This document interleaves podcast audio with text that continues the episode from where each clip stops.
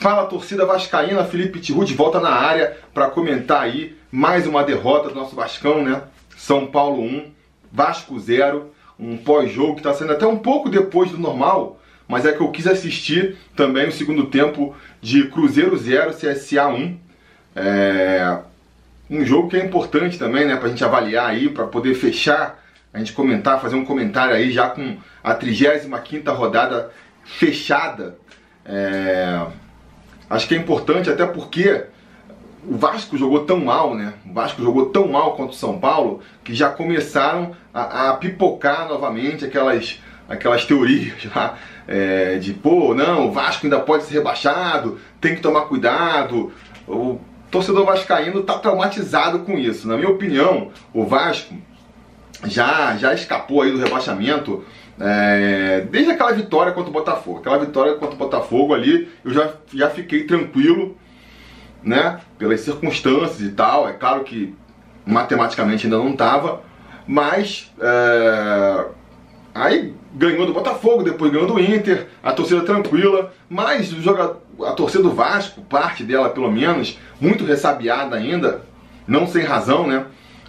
Nos três rebaixamentos recentes, cada hora, cada vez que o Vasco é, não consegue um resultado positivo, joga mal, já começa a falar: não, pode ser rebaixado ainda, porque se o Vasco perde todas e o time que está na de rebaixamento vence todas, aí a gente pode ser rebaixado. Sim, claro, matematicamente não tá, né? É, mas é muito difícil, é muito difícil.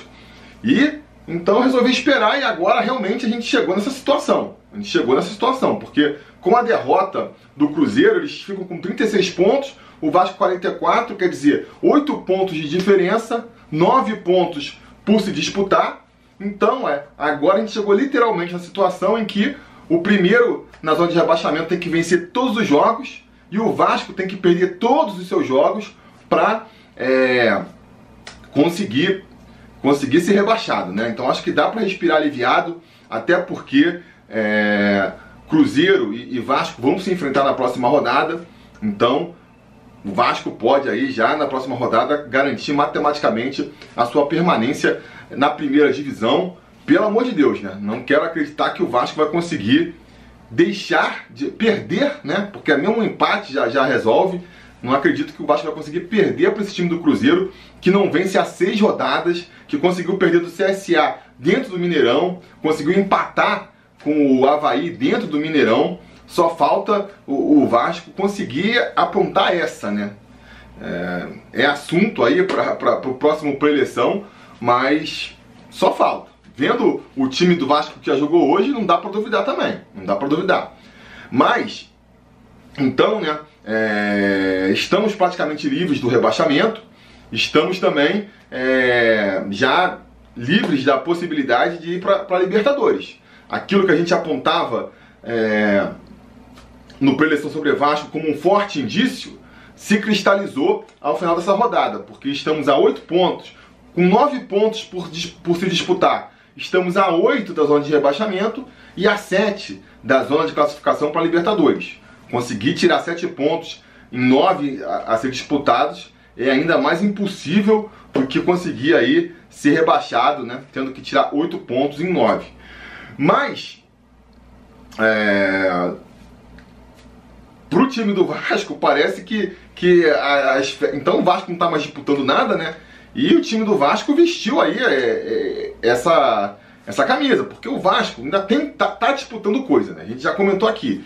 Quanto mais alto na, na, na, na tabela tá, quanto mais alto na, na, classificação você tiver, mais, maior a premiação pro Vasco. A Sul-Americana também tá bem garantida, tá bem encaminhada a vaga na Sul-Americana está bem encaminhada, mas é uma vaga. Essa ainda pode perder, ainda tem chances ali é, plausíveis de que o Vasco perca. Vai ter que fazer uma sequência bem ruim. Quem está embaixo dele aí vai ter que continuar uma, uma sequência boa. Mas pode acontecer. O Fluminense aí está conseguindo bons resultados, o Botafogo está conseguindo bons resultados. O Fortaleza já ultrapassou a gente. O Atlético Mineiro também não, não vem bem, mas tem um time que pode conseguir os resultados. Então, se o Vasco dormir no ponto aí, pode acabar, vai ser bem assim impressionante, mas pode acabar ficando até fora da Sul-Americana, né? Agora, mesmo que não tivesse nada em disputa também, a gente, a torcida, pode ficar relaxada, a torcida pode ficar é, tranquila. Os jogadores não, né? Os jogadores eles são profissionais, eles estão ganhando para jogar bola. Então, mesmo que não tivesse mais nada em disputa, o Vasco já tivesse ali é, garantido na nona posição, não tem como cair, nem tem como subir. Ainda assim, tem que, quem entrar em campo tem que entrar para jogar sério, tem que entrar para jogar com seriedade, né? E a gente não viu nada disso nessa partida hoje. Eu acho que os jogadores e até o Luxemburgo também fizeram uma partida horrorosa aí. O Vasco jogou mal é, taticamente, tecnicamente, em termos de garra, de tudo, tudo, tudo. Eu, cara, eu livro a barra aqui de dois jogadores. Fernando Miguel fez boas defesas lá atrás ainda e o Marrone, que tentou ainda se virar sozinho lá na frente. A única jogada ali mais clara de gol que a gente foi ver foi justamente uma cabeçada do Marrone, no cruzamento do Ribamar, já no segundo tempo, né? É... Em mais uma situação também que a gente vinha cobrando, vem falando, levantando essa hipótese aí a temporada inteira e eu não sei por que, que não se aplica, que é tentar fazer o Ribamar jogar mais como um ala, né, já que ele tem a velocidade, é brigador, mas não tem aquela intimidade para finalizar, ele poderia ser um jogador de lado de campo e o Marrone poderia fazer mais o centroavante. Quando os dois atuaram assim na partida hoje, o Ribamar caiu pela esquerda, fez o cruzamento, o, o Marrone subiu lá para dar uma testada linda, mas acabou que o goleiro São Paulino agarrou. Mas foi o único lance do Vasco na partida, né? Falando, vamos, vamos voltar aqui, né, para contar melhor, rapidamente, porque não tem muito nem o que falar. O Vasco o Vanderlei Luxemburgo né, não seguiu a orientação que eu, que eu dei no preleção sobre Vasco de escalar a molecada, já testar a gente aí para ver, justamente para evitar isso aí, sabe? Um time que entra sem vontade, jogadores que já não já estão a cabeça em outro lugar, já estão pensando na, nas férias dele lá, sei lá, no Caribe, já estão pensando em que time eles vão jogar em 2020. O Richard, eu acho que é um exemplo disso, né? O Richard é um jogador que é, nunca foi um talento, mas vinha jogando melhor do que está jogando hoje. É, esses últimos jogos. Fez mais uma partida terrível, né? O time do Vasco, de maneira geral, porque acho que assim, é um time muito limitado e que tem que jogar focado, tem que jogar se entregando. Você tira essa parte, é isso que a gente viu aí hoje. É isso que a gente viu aí hoje. Então, eu me pergunto, né? Eu falei, sugeri de começar a botar uma molecada em campo aí. Houve quem criticasse, não, esse jogo é importante, esse jogo tem que ir com força máxima ainda. Me pergunto, será que o Alexandre Melo na esquerda faria uma atuação tão abaixo do, do Henrique? Um Tenório ali, um Rafael França na direita, faria uma partida tão pior do que o, do que o Pikachu? um Bruno Gomes ali no meio faria uma partida pior do que o Richard? Eu acho que não, né? Na verdade, passado o jogo aí, eu acho que foi até tímido nas minhas sugestões, tinha que botar mais moleque ainda. Só que o Luxemburgo fez justamente o contrário, né? Ele veio com a escalação que a gente imaginou no preleção sobre Vasco aí, com uma única alteração. O Rossi, que vinha sentindo ali uma uma dor no tornozelo, né? Acabou sendo poupado, foi, foi cortado ali minutos antes da partida começar. E aí quando eu recebi essa informação, eu pensei, bom, vai escalar aí o, o Ribamar, né? Fazer o quê? Escalar o Ribamar, porque o, o PEC, ele tá na seleção, acho que o Vinícius nem foi relacionado, não tem nenhum moleque relacionado, vai de, vai de Ribamar, paciência. Qual não foi a minha surpresa quando saiu a escalação? E quem ele botou no lugar do, do Rossi foi o Bruno César. O Bruno César. Isso é revoltante por dois motivos. O primeiro é que, cara, taticamente falando, estrategicamente falando, não faz nenhum sentido. Você treina a semana toda para jogar com um atacante que é veloz, que ajuda na marcação, que se movimenta pra caramba, não é muito técnico, mas tem essa mobilidade. Aí chega em cima da hora, ele não pode jogar por uma contusão. A sua opção é substituir ele por um jogador que é quase antítese, antítese do, do desse jogador, você vai tirar um cara que é veloz, que ajuda na marcação, que se movimenta, mas que não é muito técnico, e vai botar no lugar dele um cara que é técnico até, mas que não se movimenta, que não tem velocidade, que não ajuda na marcação. Sabe, parece que você não está treinando esquema tático, que você não faz estratégia pensando no, no adversário, parece que está escalando ali quem dá na veneta, né? Essa é a impressão que passa. Porque se você bota um Ribamar, mal ou bem, é um, é, é um cara que tenta se aproximar das características do Rossi. Botar um Bruno César não faz nenhum sentido. Fora isso, fora essa questão aí da, da, do estilo de jogo que é completamente diferente, cara, como é, nessa altura da competição ainda se insiste com o Bruno César? Como é que ainda se insiste com o Bruno César? O Bruno César, ele jogou, essa partida foi a trigésima partida dele é, na, na temporada. Nas outras 29 partidas ele não fez nada, nada.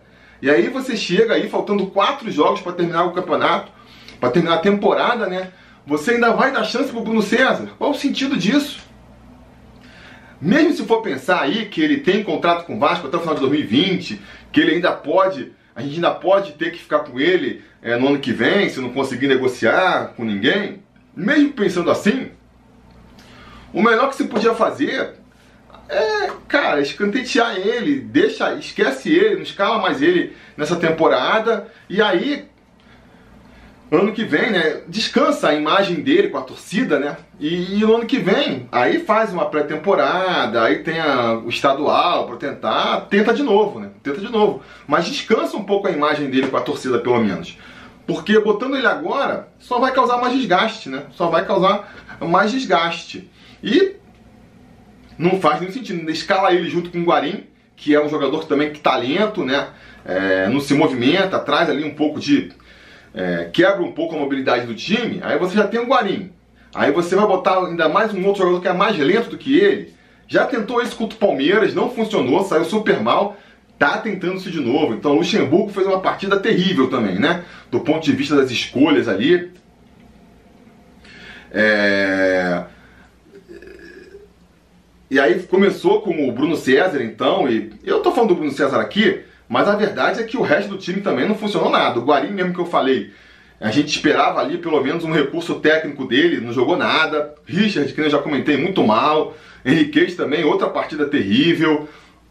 O, o Castanho ainda foi mais ou menos ali, né? Acho que entre tantos jogadores ruins ele ainda conseguiu se sobressair um pouco. Mas nossos laterais ruins também, Raul e Marco Júnior não fazendo nada. E repito, lá na frente, o Marrone ainda fazendo uma graça, tentando sozinho ali é, criar alguma coisa. Então, o São Paulo também jogando muito mal, também mostrando aí, porque estava quatro jogos sem vencer, né? Um time perdido, confuso. É, mas começou pressionando um pouco o Vasco e, e o lance do gol ali, que vai sair logo aos cinco minutos, eu acho que é um belo resumo do que é a partida. Porque é, o lance vai se originar o Richard com a bola sozinho, livre, ninguém apertando ele. Ele vai tentar tocar a bola pro Henriquez, dá uma bola totalmente uma pedrada assim, né? Longe pra caramba. O Henriquez também não consegue chegar na bola. A bola sai pela lateral. O Vasco tem todo o tempo do mundo ali pra, pra reorganizar a defesa, né? Mesmo assim consegue. É... O Henrique vai tentar cortar a bola de novo, corta toda errada, a bola cai no pé do adversário e aí o Anthony vai lá e faz o gol. E aí, depois do, do gol do, do, do São Paulo, o São Paulo também ele, ele diminui o ritmo ali, fica cozinhando o jogo. A gente vai ver um jogo muito ruim o, o restante da partida inteira, né? segundo tempo não vai mudar não vai mudar muito a, a situação, né? Antes do primeiro tempo, o, o Marco Júnior acaba tendo que ser substituído porque tem um choque com o goleiro ali, parece que, que teve uma, uma desmaiada, então até por precaução ele foi substituído, o Ribamar entra no lugar dele, traz um pouco mais de mobilidade ali para frente, né? Mas prejudica mais a, a marcação no meu campo, porque o meu campo fica o, o Bruno César, que estava jogando um pouco mais avançado, recua, a gente fica no meu campo com é, Bruno César e o Guarim, né? Mas assim, já estava antes. A verdade é que o Vasco não conseguiu mostrar nada de bom. Não é que o Vasco, ah, a defesa pelo menos estava boa, não. Tava uma peneira, não tinha, não tinha combate no meio campo. Ofensivamente também a gente não viu criando nada. Então, assim, não tinha mobilidade. O Vasco não acertou em nada. Não acertou em nada hoje.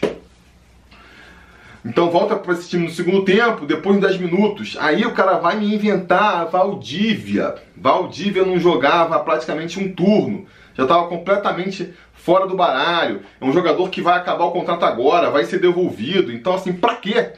Pra quê? Faltando quatro jogos pra, pra acabar a temporada, você resolve dar mais uma chance pro Valdívia. O que, que vai ganhar? se ele entra por acaso e consegue o absurdo de destruir o jogo, que não faz nenhum sentido. O que, que o Vasco ganharia? Se ele destrói no jogo hoje, o Vasco ia tentar uma renovação com ele? Ia cometer esse absurdo? Então, assim, pra quê? Cara, eu acho assim. botar o Valdívia em campo hoje, botar o Bruno César em campo hoje, pode ser bom pro jogador. Pode ser bom, de repente, pro empresário do jogador. Mas pro Vasco não é. Quem tá tomando essa decisão não tá pensando no Vasco. Tá pensando em outras coisas em beneficiar outras coisas, porque não é possível. Qual que é a lógica de botar um Valdívia em vez de testar um, um outro jogador, né? Até um Felipe Ferreira, logo depois vai entrar o, o, o Felipe Ferreira, né? No lugar do. Eu nem lembro no lugar de quem que o Felipe Ferreira. Aí sai, acho, acho que o Richard, né? É o Richard mesmo que sai, que tava muito mal, para botar o Felipe Ferreira. Esse é um jogador que ainda merece ser testado. Vamos ver aí o que, que ele faz, vamos ver se vale a pena renovar com ele ou não né? Não é um jogador da base que não estava pedindo, mas é um jogador que merecia ser mais testado para a gente avaliar aí se vale a pena ficar com ele para a próxima temporada ou não. E isso faz sentido. Agora, dar uma chance para Bruno César, dar uma chance para Valdívia, assim, realmente é de se perguntar onde que o, que o Luxemburgo tá a cabeça, né? O que, que ele tá pensando da vida aí, porque não faz nenhum sentido. Então, um jogo muito ruim, acho que nem vale muito é, se alongar aí na, na, na, nos detalhes da partida, né? Basta saber, se você não assistiu esse jogo por acaso, saiba que você não perdeu nada.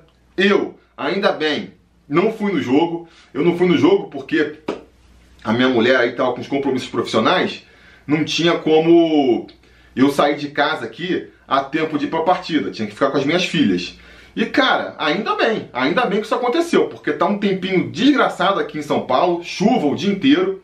Eu ia pegar chuva, frio no Morumbi pra ver essa partida horrorosa e ainda ia ter que ver vocês me zoando aí no final de que eu sou pé frio, né? Então, pelo menos dessa eu escapei e. E vamos ver, cara, o que, que pode esperar daqui pra frente. O que, que esse time vai ali, esses três jogos que faltam, todo mundo pensando lá em 2020. A gente está pensando, já quer saber quem vai ser dispensado, quem vai ser contratado, o que, que dá para fazer agora que o Vasco tem aí, é, tá chegando nos 100 mil sócios. E, e os, os times em campo parece que tá pensando a mesma coisa, entendeu? Porque tá com a cabeça em outro, qualquer outro lugar que não no campo. Vou insistir aqui, vou insistir. Bota a molecada para jogar pelo menos. Vamos ver o que, que esses caras fazem. É o que restou. É o que restou desses próximos três jogos aí. Não vão jogar pior. A molecada não vai jogar pior do que esses caras descompromissados estão jogando. Acho que consegue, acho que não é mais fácil. A gente está mais próximo de conseguir uns pontinhos aí que nos garanta na, na Sul-Americana, botando uma equipe mais jovem, aproveitando jogadores que não foram tão aproveitados aí até agora, do que escalando esse time titular aí. Esse time titular, maluco, já mostrou que já se deu férias. Os caras já se deram férias. Essa é a verdade.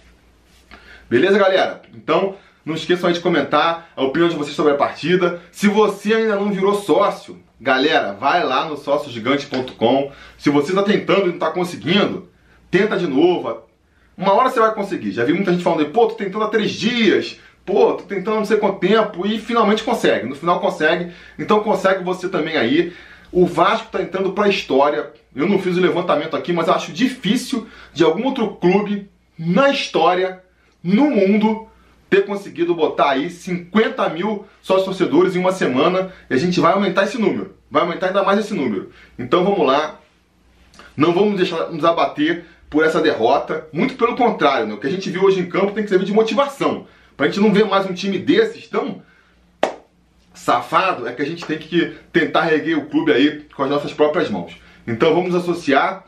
Também aproveita aí, né? Curte o vídeo, assina o canal aí, que a gente volta amanhã aí falando mais do nosso Vascão. Beleza? Tá combinado? Então tá combinado. A gente vai se falando.